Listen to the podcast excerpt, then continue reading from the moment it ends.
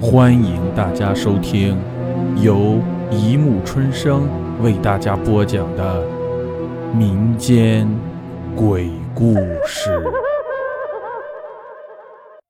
第三百零四集。夜，半夜时分，苏林被一阵尿意唤醒。老公，开下灯。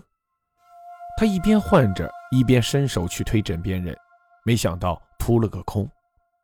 她这才想起来，老公昨天临时出差了，她只好摸索着摁亮了床头灯，眼睛刺得生疼，强忍着不适，她眯着眼去了一趟厕所。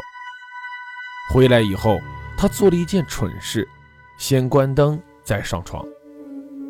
强烈的光线反差让他眼前一片漆黑。等他钻进被窝，眼睛已经渐渐适应了黑暗。这时他才看清，床尾坐着一个人，吓得他一个机灵，睡意全无，大气也不敢出。是贼？不可能！刚才关灯还没有看到有人。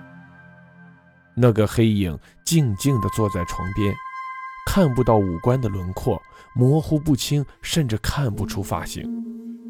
苏林不敢开灯，害怕是如果是贼被看到了面孔，自己有可能被灭口。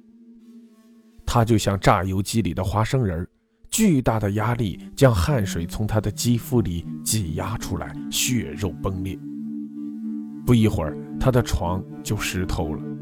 那个黑影跟他对峙着，没有任何动作，只是脸仿佛一直盯着他。怎么办？我该不该把眼睛闭起来？不然他看到我的瞳孔中反射的光，他就会知道我醒着。苏林不由得紧紧抓住被子。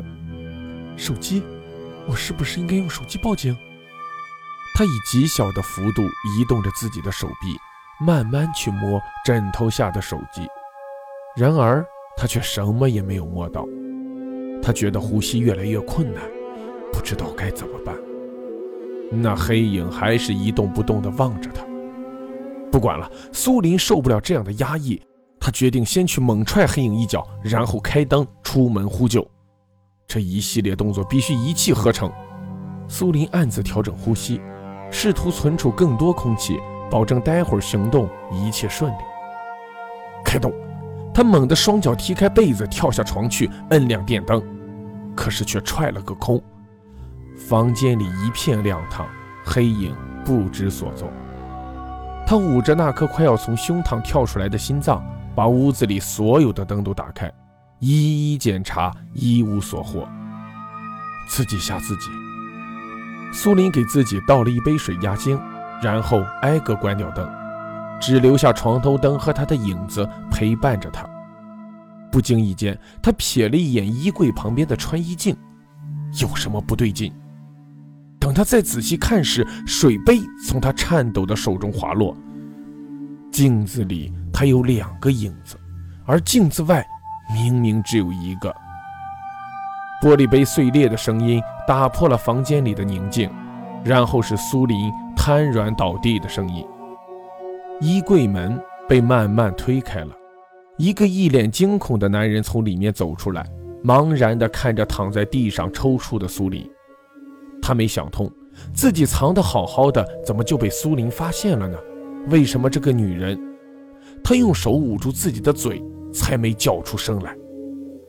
为什么这个女人的脖子被玻璃划开，鲜血鼓鼓的躺在地板上？老天，我我只是想偷点东西，要是出了人命，怎怎怎么会这样？苏林那光彩渐渐流失的眼睛望了他一眼。然后转而望向镜子，他顺着苏林的目光看过去，镜子里一个漆黑的影子蹲在苏林身边，手里握着一块玻璃碎片，似乎在笑。男子惊恐地朝卧室门奔去，有有鬼呀！呼救的声音只持续了一下，他的喉咙就变成了破喇叭，气管被割成了两段。镜子里的黑影虽然看不清五官，但我们依然可以感受到他扑面而来的喜悦和眉飞色舞的激动。啪，跳闸了，影子笼罩了整个房间。好了，故事播讲完了，欢迎大家评论、转发、关注，谢谢收听。